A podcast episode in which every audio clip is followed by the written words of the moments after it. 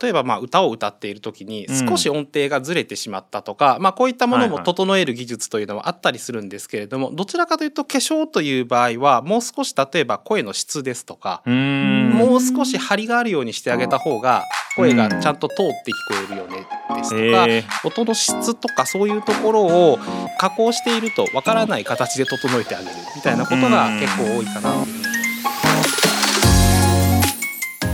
こんにちは研究員の岡崎です。この番組は美のひらめきと出会う場所をコンセプトとした研究所。資生堂エスパークで働く社員たちが楽しくおしゃべりをしていくポッドキャスト番組です。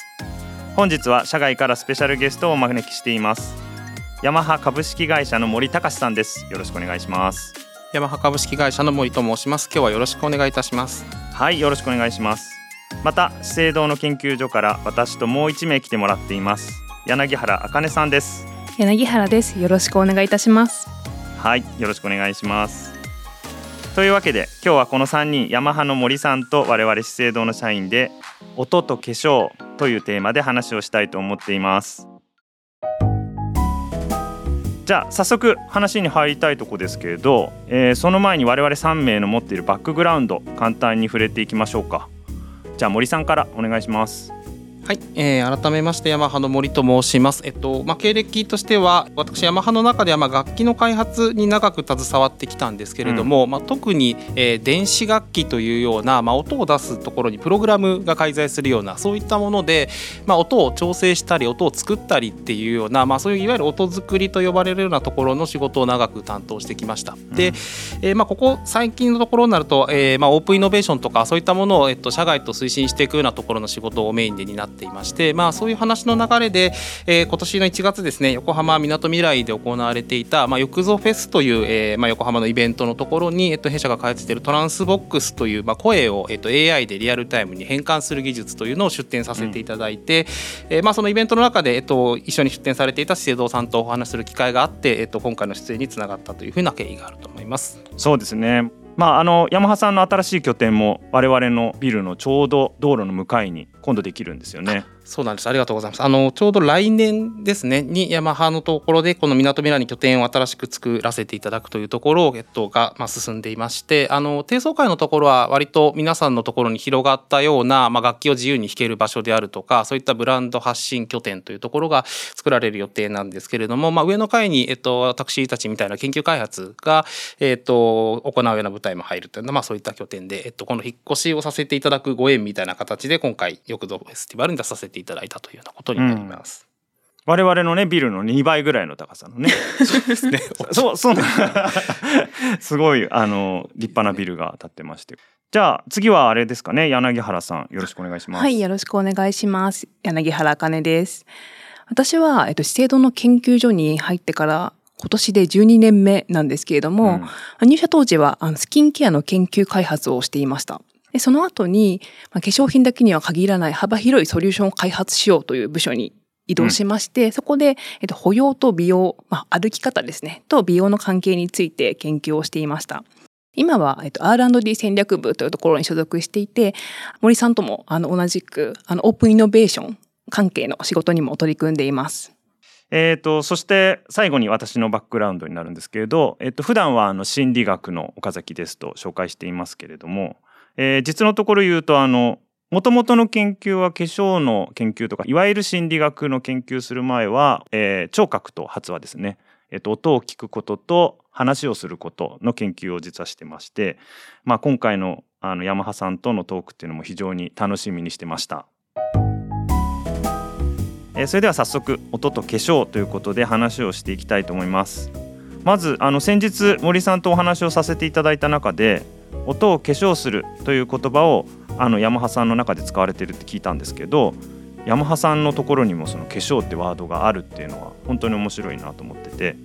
その辺の話って森さん少しお願いしてもいいですか？はい。あのまあ、音に化粧というのは決して多分おそらくヤマハ独自というよりは、まあ、音楽音とかの界隈とかで、はいはい、えっとまあ、俗によく使われる表現の一つかなというふうに思うんですけどあの例えば、まあ、まさに今こう話をしている声っていうのは、まあ、直接話したことがこうマイクに入って直接こう耳元で聞こえるっていうのはあの結構耳元で声を直接ささやいているのと同じような状態でこれが少し逆にちょっと緊張するように聞こえたりとかそういうふうに感じたりすることが、まあ、あると思うんですけどこういったものに対して例えば、えっと、少しこう声が自然に聞こえるように整えてあげるとか、まあ、そういったことをするときに、えー、と音作ってる現場でちょっとこれ音化粧してあげようよとか、このまま直接使うっていうのはちょっとかわいそうだから少し整えてあげようみたいな表現を、えー、と使ったりするという形なので、まあ、平たく言い換えると音を、まあ、加工というかよろしく調整してあげるみたいな文脈のところで、えー、と結構使われてくる表現かなと思うんですけれどもあの、まあ、一般にやっぱり音ってそのまま全てこうストレートに使うっていうことが少ないので、まあ、何らかの形でこう、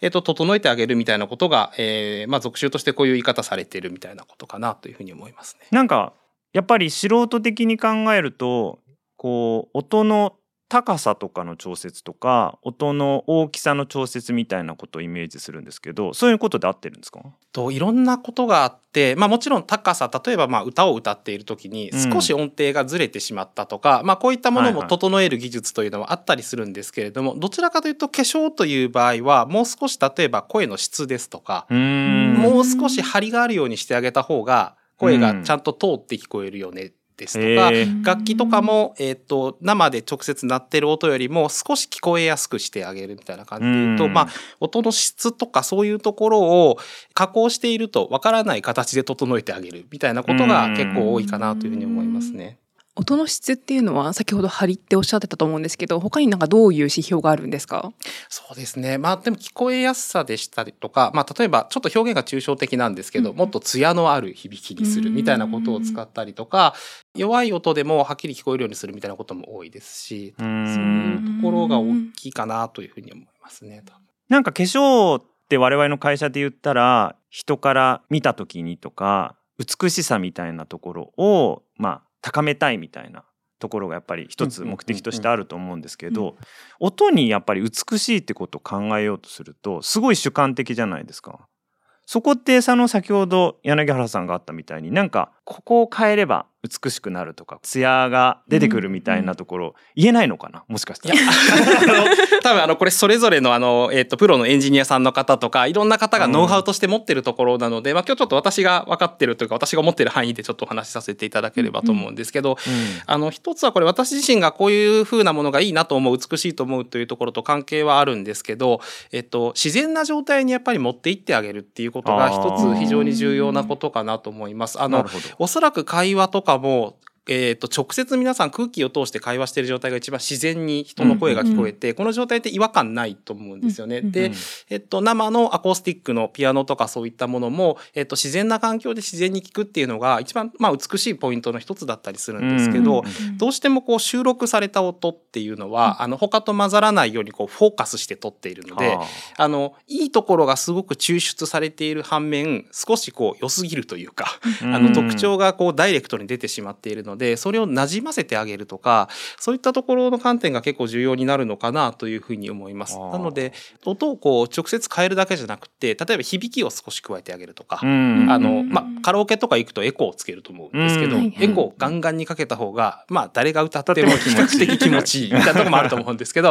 ああいったものを非常に上手にやってあげるっていうことがあの一つ、まあ、お化粧とかでやるところかなというふうに思いますね。なるほど。なるほど加工してありのままの姿にするっていうのは結構すごい新しい着眼点でした。そうですね。あの化粧の場合っていくつかその化粧のその目的ってもちろんあると思うんですけど大きく今よりもその素敵になりたいとか美しくなりたいっていう方向とあの周りの人から浮かないようにしたいみたいなそれで言うとなんかその今の話って後者の話にすごい似てるなと化粧してるって言いながら結構自然なところになじませてるって方向のがまあ人にはよると思うけど重要っていうところがあるってことですよね。ですね。多分基本的に後者のところがなんかうまくいかないと例えばまあ CD みたいなとか録音物を聞いた時に、うん、あの割とこう聴覚的なところって違和感が先に来てしまうとなかなか全体を楽しむところにもいかなかったりするっていうところがあるのでそこをまず、えっと、整えるところそれともう一つはやっぱり演奏されてる方がいる場合は、えっと、ミュージシャンの方とか、うん、そういう方がいらっしゃる前提で、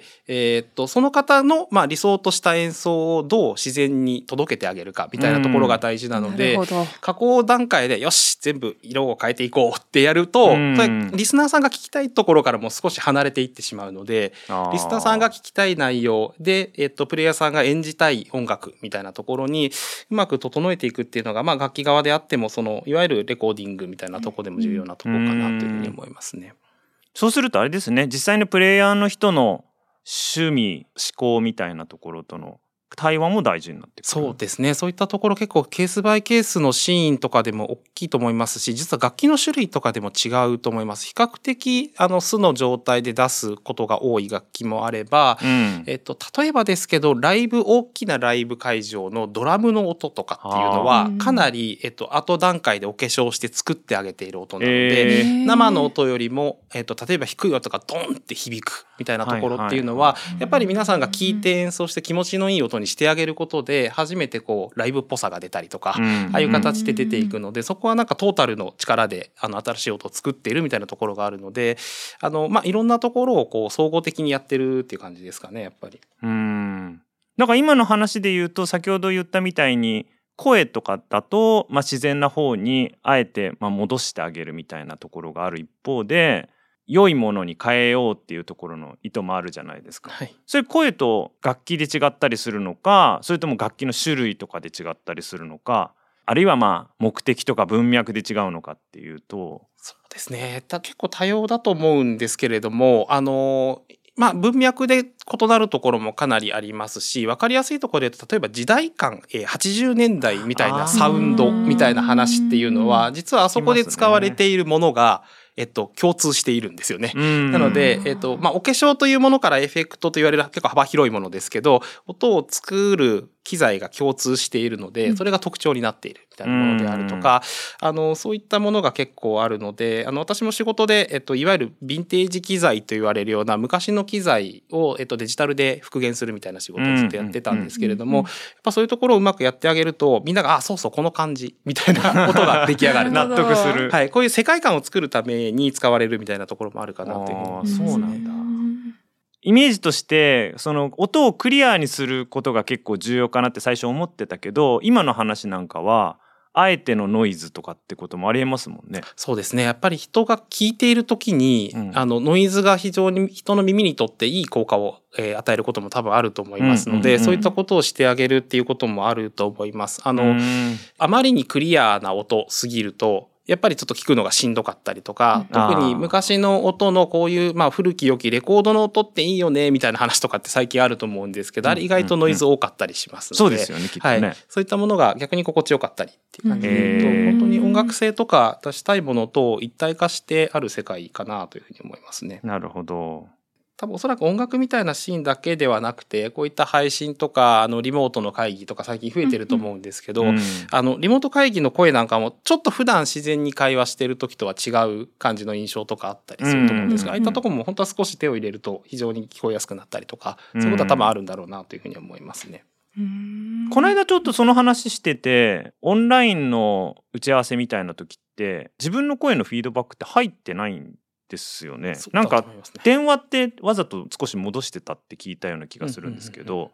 なんかそのそういうところの工夫とかその音をきれいにする工夫とかいわゆるオンラインの音声コミュニケーションにヤマハさんは何をみたいな話ってあるのかしら？実際のところ難しいのがなかなかこう音色を本当に良くするっていうところまで、えっと、手が届かないことの方が多いと思います。おそらくうん。オンライン会議ってそもそもあれ誰ださ音来てませんよみたいなことも多かったりするのであー確かに。やっぱりまずトラブルなく安定してであるとか、あとノイズとか、うんあの声が、えーおっと大きい方、小さい方、いろんな方いらっしゃって、それを均等にできるだけお届けするみたいな、かなりりあのベースラインでいろんな技術が使われているところが多いかなと思います。確かに。なのでまだ改善しなくちゃいけないとこいっぱいあるっていう感じですもんね。多分なので何の意識もなく使えているシステムとかは、えー、とパソコンに入っているマイクとかでもかなりいろんな工夫が実際のところされていたりとかしますのうでんそういうところがあの実際大きいところかなっていうふうには思うんですけれども。なるほど。でもゆくゆくはなんかこうした方がコミュニケーションが良くなるマイクみたいなのできたりするんですかね結構なんかやっぱり、あのオンラインより face to face の方がなんか議論がはかどるとかなんかあの、決済がうまくいくとかいう話もなんかたまにあったりするじゃないですか。うん。でもこのマイクを使うとオンラインの方が決済うまくいくとか。それはありがたいですね。いいですよ。なんか催眠的なものが何かなうん。でもやっぱり声で印象とかって非常にあると思いますしさっきその、えっと、フィードバック自分に聞こえるかどうかっていう時に、あの声が比較的特徴があるのは自分の声って体内で反響して自分で聞こえているので、自分が自分の声をこうだと認識している声と、えっと、相手に届いている声ってかなり違うので、うん。そこに対してあれ思ってるほどなんかもっと自分の声って高かったんだって例えば思うとかそういうことってあったりするのでその自分の声をこうどう作っていくかどうやっていくかっていうのはこう今の時代技術が結構発達していろいろできるようになってきているので、うん。まあ、そういうところはより良い声を目指すところも面白いポイントなのかなっていうふうには思いますね。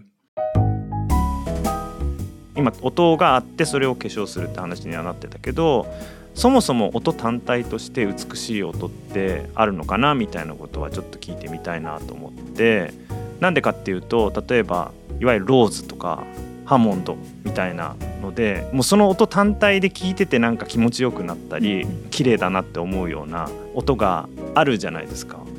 それってその、まあ、一般論的にこうだから美しいっていう話ができるものなのかいやそれは個人の好き嫌いでしょっていう話になるのかもしれないけどちょっとその辺の森さんの意見を聞いてみたいなっていう思いました。そこ私もあの個人的に非常に興味が自分でも持っているところであのちょうど名前挙げていただいたようなそういう、えっとまあ、ローズピアノであったりとかあとアコースティックピアノみたいなものとかでもやっぱりポンと置いてあるものを1音だけポツンと鳴らして聞いた時の音っていうのは結構衝撃的な美しさを感じたりとか別に音楽にはなってない単音であっても非常になんか音に力があるように感じるっていうところがあるのでそこって、えっと、内心これ万人にみんなそうなんじゃないかなと思うところも自分個人としてはあるんですけどこれもしかしたらこ私の何かの文脈がそうさせているかもしれないみたいなところもあるので。うんあの本当に音響解析的に信号を見た時に、えー、と先ほど出たハモンドであったりローズであったりが美しいのはどこって分かるかっていうと、えっと、ノイズの方が目立ったりとかしますので。実際そこの美しい要素って非常に複雑であのやっぱ個人のイメージとかもうんあるのかなと例えばよくあるんですけどブラインドで何の楽器が鳴ってるかわからない状態で音を聞くっていう体験と目の前の楽器を見た状態うんそれから楽器にスポットライトが当たっている状態うん。でその音を聞くとかでうん。やっぱり美しいと感じたりする印象とかあの変わってくることが多くてそのやっぱ心の準備で、えっと、聴覚って結構変わるんだろうなっていうところがあるので、ただやっぱりその私自身の経験で言うと何かこう力のある音みたいなことを体験することも多いので、うんまあこういったものは、えっと、あってほしいなというかあるんじゃないかなと思ってるところはありますね、うん。やっぱり。なんか僕なんかはあのすごい根っからのオタクなんでそういう文脈って意味で言うと、まあ、小さい頃からすごいやっぱりゲームとかの音に馴染みがあってでそうすると自分であの何かこう音を鳴らしてこれは気持ちいいみたいな、まあ、機会があるとすると結構区形波とか三角波みたいないろんな周波数帯にこうパワーがダーンって出てるやつを聞くとすごいあのエモいっていうんですかね いわゆる。あの状態になるんですけどなんかそういうのもそのもしかしたら、ね、世代とか流行りとかはきっとあるものの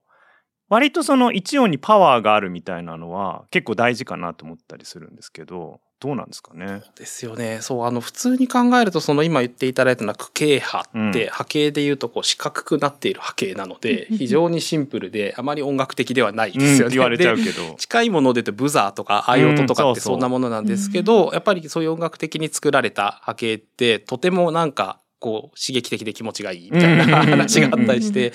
やっぱああいうところっていうのは何かこう人間が分かっているところがあってでやっぱりいい楽器いい音っていうのはそういう形で残ってきているのかなと思うのでやっぱり長く、えっと、愛されてる楽器っていうのはそれぞれの持ってる音がやっぱりユニークで、まあ、ある力を持ってるんじゃないかなっていうふうには思うところがありますね。ねもちろんでも苦手な人もいるってことですよねあれくらいパワーがあったりするとっていうか、あのやっぱり音の種類として、まあ、好き嫌いとかいうことは必ずありますので、うんまあ、例えばバイオリンみたいな伝統的なものでもちょっとああいう擦れた音苦手なんだっていう方はやっぱりいらっしゃったりするので、なるほど。いろんなあの幅があるかなというふうに思いうます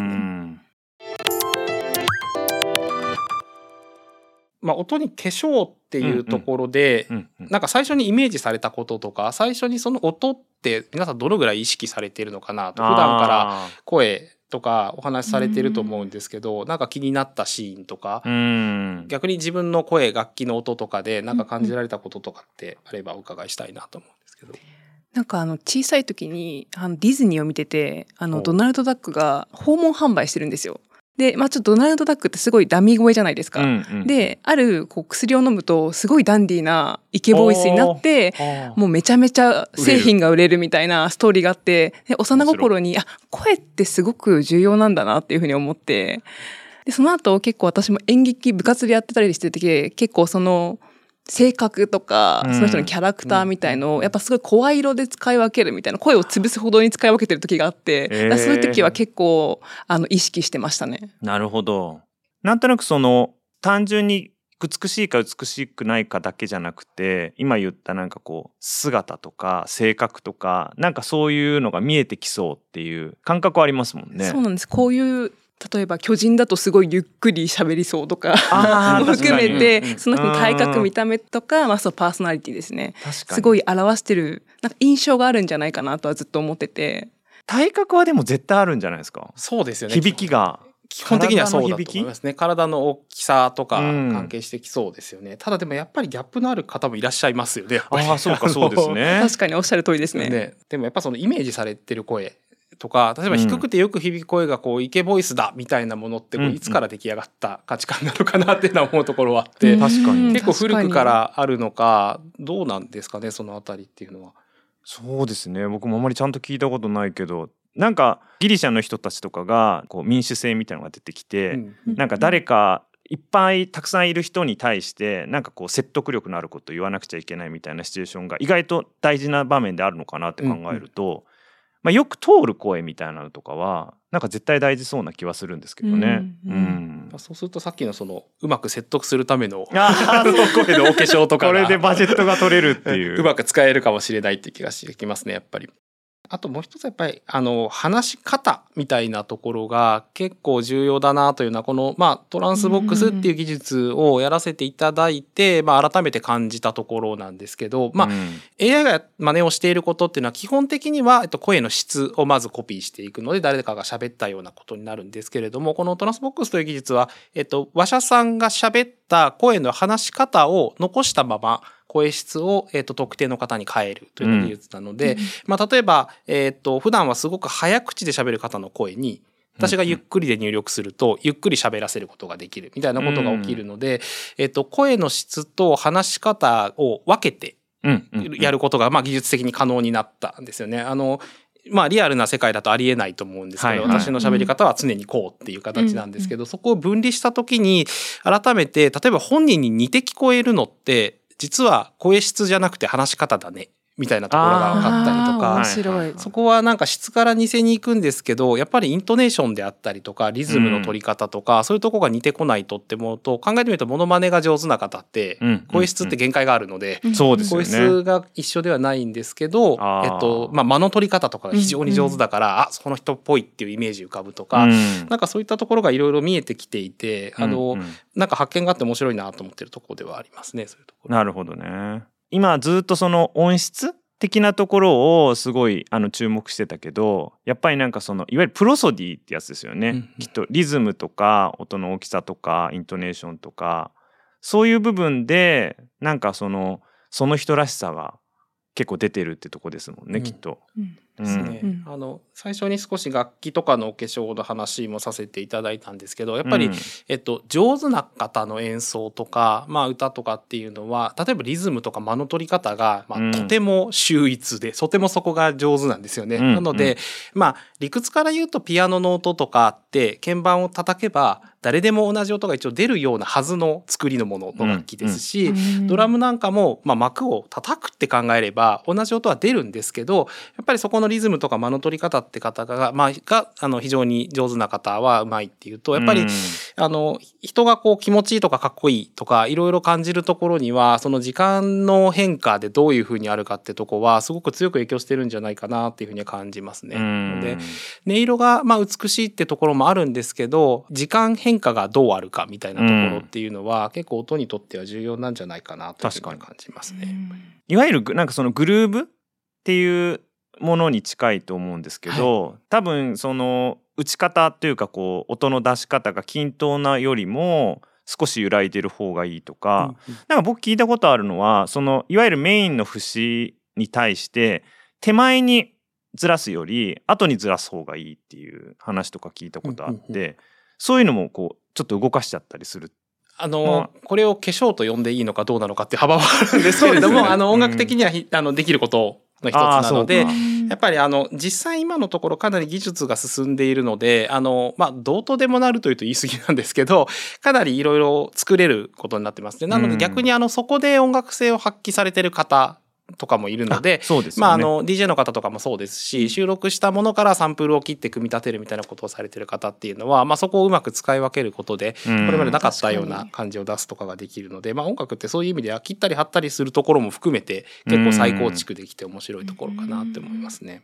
まあ、この辺りはあまり化粧とは語られない領域ですかね。作るあクリエーションに近いところなのですねうん多分やっぱり音楽音界隈でお化粧っていう時はあの比較的ナチュラルな形であのうん元に近づけるっていう文脈で使うことが多いような気はしますねやっぱり。へえ面白いですね。ね化粧とクリエーションの境目がどこうかに。ん そうそうそう確かに。